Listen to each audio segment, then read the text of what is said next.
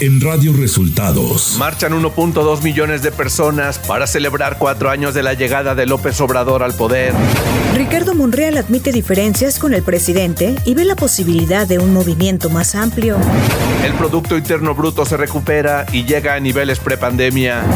Esto y más en las noticias de hoy. Este es un resumen de noticias de Radio Resultados. Bienvenidos al resumen de noticias de Radio Resultados. Hoy es 28 de noviembre y ya estamos listos para informarle Valeria Torices y Luis Ángel Marín. Quédese con nosotros, aquí están las noticias. La mañanera. Este lunes, en la conferencia de prensa, el presidente Andrés Manuel López Obrador agradeció a la gente por haber participado en la marcha que encabezó este domingo. Bueno, pues estoy muy contento, feliz y sobre todo muy agradecido con la gente, con todos, porque se volvió a dejar de manifiesto la bondad, la generosidad, la solidaridad de nuestro pueblo. El mandatario mexicano anunció que hoy se reunirá con el secretario de Agricultura de Estados Unidos, Tom Vilsack, para analizar el tema de la inflación en alimentos. Hoy tengo reunión con el secretario de Agricultura del gobierno de Estados Unidos. Vamos a tratar asuntos relacionados con esto. López Obrador anunció este lunes que se está en pláticas para aumentar el salario mínimo en 2023 y hay voluntad para que así sea. Pues está en pláticas lo ideal es que se acuerde por consenso, que lo acepte el sector empresarial, el sector obrero y haya acuerdo con el gobierno y dije que ronde alrededor del 20. Vamos a ver, sí, sí hay voluntad. El jefe del Ejecutivo aseguró que tanto industriales como comerciantes están cumpliendo con el plan contra la inflación que se firmó con la iniciativa privada y el próximo lunes se dará un balance de este programa. Y el próximo lunes vamos a presentar un informe del plan antiinflacionario en alimentos. Les adelanto que estamos muy satisfechos con la actitud de industriales y de comerciantes. Radio Resultados. Nacional. Este domingo 1.2 millones de personas marcharon desde el Ángel de la Independencia hasta el Zócalo en la marcha convocada para conmemorar los cuatro años de la llegada de Andrés Manuel López Obrador a la presidencia. El recorrido duró aproximadamente seis horas. El mandatario mexicano avanzó acompañado de la jefa de gobierno Claudia Sheinbaum, Adán Augusto López y del canciller Marcelo Ebrard, aunque posteriormente el titular de Relaciones Exteriores avanzó solo con su contingente. En una parte del trayecto, Ebrard fue agredido. Un video que circula en redes registró el momento en el que un objeto le cae sobre el rostro, obligándolo a quitarse los lentes. Al llegar a la Plaza de la Constitución, el presidente López Obrador emitió un discurso en el que proclamó que su legado de gobierno deberá definirse como humanismo mexicano por la orientación social de sus políticas y aun cuando se nutre del pensamiento universal, advirtió que su esencia surge de la milenaria riqueza cultural mexicana y la fecunda historia nacional.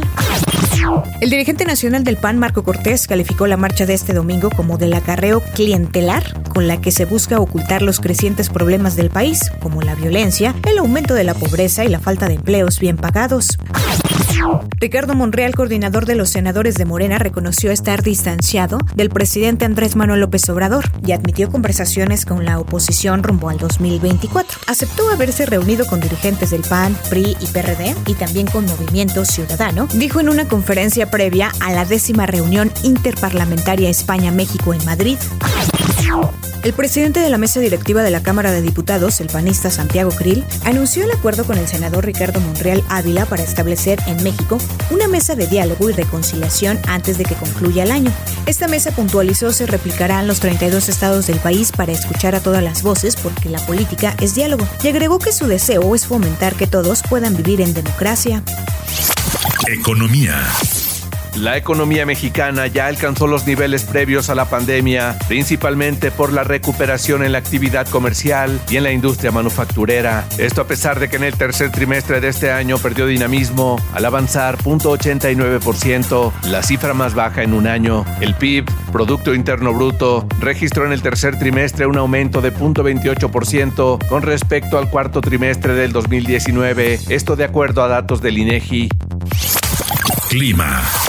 Para este día, la entrada de humedad generada por la vaguada monzónica que se extenderá frente a las costas del Pacífico Sur mexicano, en interacción con un canal de baja presión sobre el occidente y suroeste del Golfo de México, producirán lluvias puntuales muy fuertes en Oaxaca y Chiapas, así como fuertes en Veracruz, Tabasco, Campeche, Yucatán y Quintana Roo. Asimismo, canales de baja presión y la entrada de humedad del Océano Pacífico ocasionarán lluvias y chubascos acompañados de posibles descargas eléctricas en el occidente, centro y sur del territorio nacional, con lluvias puntuales fuertes en Guerrero, Ciudad de México. La jefa de gobierno de la Ciudad de México, Claudia Sheinbaum, informó que más de 1.2 millones de personas asistieron a la marcha que encabezó el presidente Andrés Manuel López Obrador. Además, señaló que hubo saldo blanco, pues no se rompió ni un vidrio. Información de los estados. Las autoridades de Nuevo Laredo, Tamaulipas, reportaron en las primeras horas de este lunes balaceras y bloqueos en diferentes puntos de la ciudad, lo que obligó a suspender clases y cerrar el consulado de Estados Unidos ante la situación de riesgo. De acuerdo con reportes en redes sociales, la ola de violencia inició tras la detención de un líder criminal del cártel del noroeste.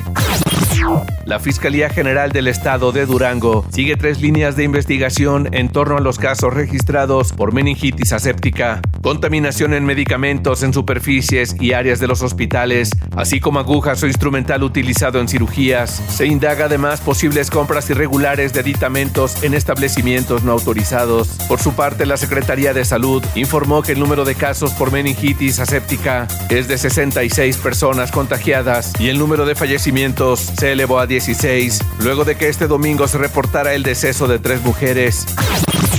Autoridades municipales, estatales y federales desalojaron con uso de la fuerza pública a migrantes venezolanos que estaban instalados junto al río Bravo en Ciudad Juárez, Chihuahua. Elementos del grupo antimotines de la Secretaría de Seguridad Pública Municipal avanzaron a lo largo del campamento retirando a los migrantes, quienes habían formado una fila para tratar de impedir el desalojo, pero fueron obligados a retroceder o retirarse.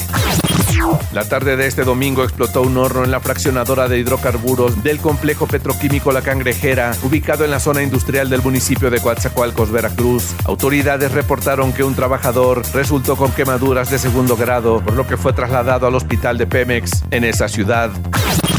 El gobierno de Hidalgo, a través de la Secretaría de Seguridad Pública del Estado, puso en funcionamiento las aplicaciones móviles Tu Policía Te Acompaña y Llamada Segura. Ante esto, el gobernador Julio Menchaca señaló que estas acciones conforman estrategias específicas para cambiar el rostro de la seguridad pública en Hidalgo, que durante muchos años ha generado desconfianza en la ciudadanía.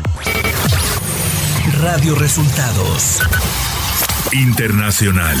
La policía en China ha estado deteniendo a un número de personas a causa de las protestas contra el gobierno que se han extendido por varias de sus grandes ciudades. Las manifestaciones presentan un desafío sin precedentes contra el presidente Xi Jinping. Las protestas que se iniciaron contra las restricciones por la COVID en China a raíz de un incendio que mató a 10 personas en un bloque de apartamentos en Urumqi, capital de la región autónoma de Xinjiang, se extendieron este domingo a la capital Pekín y Shanghái.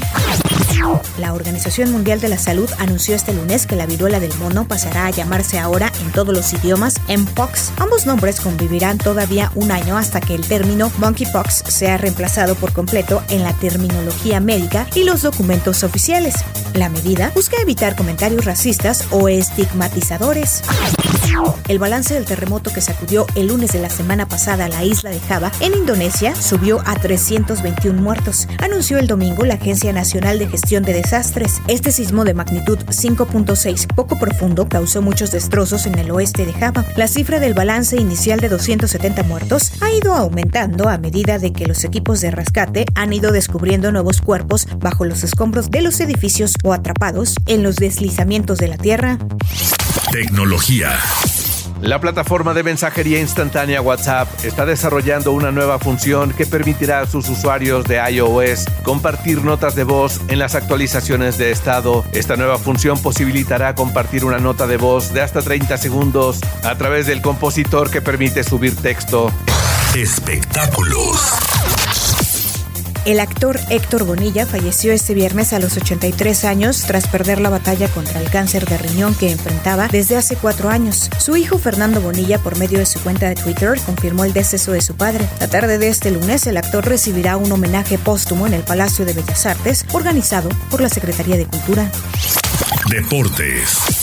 Y en resultados de Qatar 2022, este lunes Brasil derrotó a Suiza un gol a cero, Gana derrota a Corea del Sur tres goles a dos, mientras que Serbia y Camerún empatan a tres goles. En los partidos del fin de semana, Argentina derrota a México 2-0, mismo marcador para Polonia sobre Arabia Saudita, Francia derrota a Dinamarca dos goles a uno, el domingo España y Alemania empatan un gol, mientras que Croacia derrota a Japón cuatro goles a uno, Costa Rica derrota 1-0 a Japón y Marruecos 2-0 a Bélgica. El tenista noruego Casper Ruud, tercero en el ranking mundial, derrotó al español Rafael Nadal en un partido de exhibición realizado en Quito, Ecuador, en el marco de una gira por Latinoamérica que finalizará en la Ciudad de México este 1 de diciembre. Y hasta aquí las noticias en el resumen de Radio Resultados. Hemos informado para ustedes Valeria Torices y Luis Ángel Marín. Que tengan un excelente inicio de semana.